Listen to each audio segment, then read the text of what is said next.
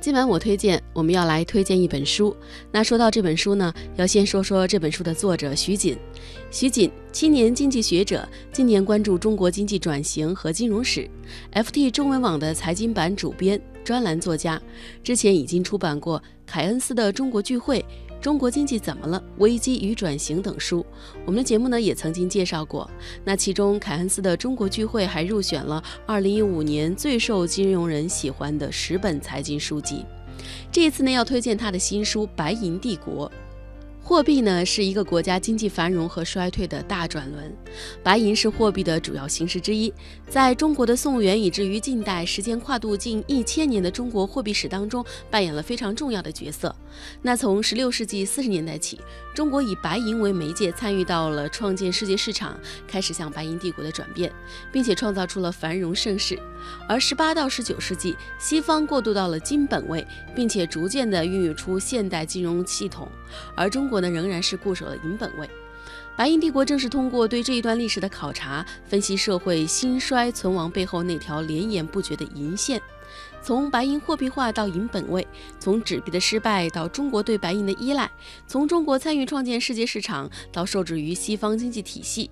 这本书是梳理了白银成为本位货币的艰难历史。另外呢，作者还将更多的目光投向了中国早于西方几百年开始的纸币试验，以及中国在全球金本位大势之下对于白银的固守，探讨了中西大分流以及中国银本位对后世带来的影响。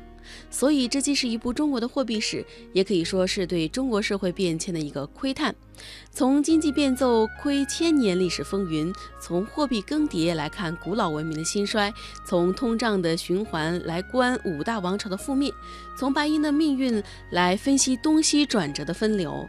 今晚我推荐呢，我们节选徐静女士的这本书的一个篇章《金银博弈》，来跟大家一起分享。回溯往昔，黄金使用范围的扩大，似乎总是和生产力水平提升联系在一起的。最早的金属铸币一说来自公元前七世纪的吕底亚人。吕底亚人的铸币以银金矿为主，银金矿也被称为白色的金子。他们制造了世界上最早的钱币，其中比较有名的叫狮币。大概含有五成多金，四成多银。很快，金币的总量被规定为十四点一五克，面值也被公布。其后，希腊罗马人开始使用金币。中世纪的标准货币在大部分情况下是银。黄金恢复活跃始于当时领风气之先的意大利。一二五二年，在热那亚塑造了中世纪第一枚基督教世界金币。随后，十四世纪欧洲大陆的大额交易开始使用黄金，但是日常交易仍旧是银币占据主导。早期黄金的使用不频繁，似乎也与黄金本身度量衡的价值过高有关。而黄金本身产能的不足，也是白银在欧洲大受欢迎的原因。欧洲白银在地理大发现之前，主要来自中欧。直到17世纪，随着白银不断流入欧洲，金银副本位的麻烦越来越大，金本位的稳定性不断凸显，金本位在各种货币体系的竞争之中开始崭露头角，涌现为主流选择。这一时代往往被称为古典金本位时期。事实上，金本位并没有那么单一，各种林林总总的金本位分类和定义让专家也头疼不已。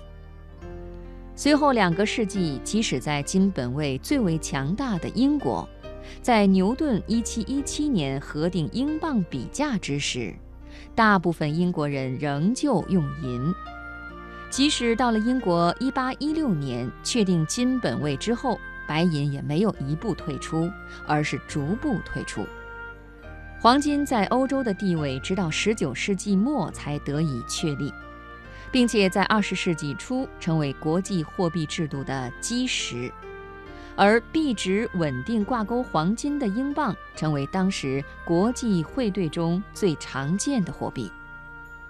金本位的胜出不无偶然因素，英国对于金本位的坚持与其国力的强大是主导动力之一。经济史的数据显示，19世纪中叶之后，世界进入全球贸易加速的全球化时代，而英国成为19世纪第一个工业化的国家。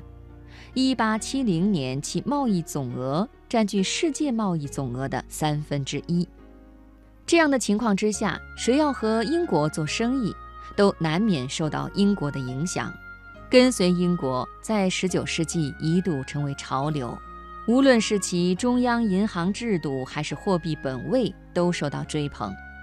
同时，英国的币值稳定在历次战争之中也经受住了考验。德国在普法战争之后抛售白银，使得不少国家遭受输入型通胀。现代银行与国际贸易也使得以往估值过高的黄金变得实用可靠。金本位成为曾经热衷金银副本位的欧洲诸国竞相效仿的对象。随后，金本位成为主要经济体的选择。当欧洲人回忆一战之前的岁月，往往带着一种怀旧的口吻谈论彼时的黄金时代。金本位在19世纪的普遍确立，本质是市场选择。若将货币看作一种产品，其网络外部性很强。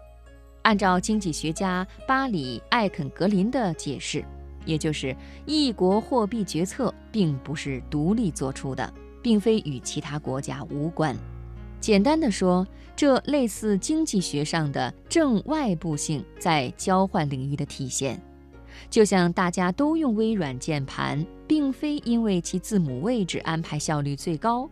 而是因为使用这一系统的人占多数，系统兼容性更高，所以激励更多人选择这一系统，进而使这一系统更有优势，导致使用这一系统的人越来越多。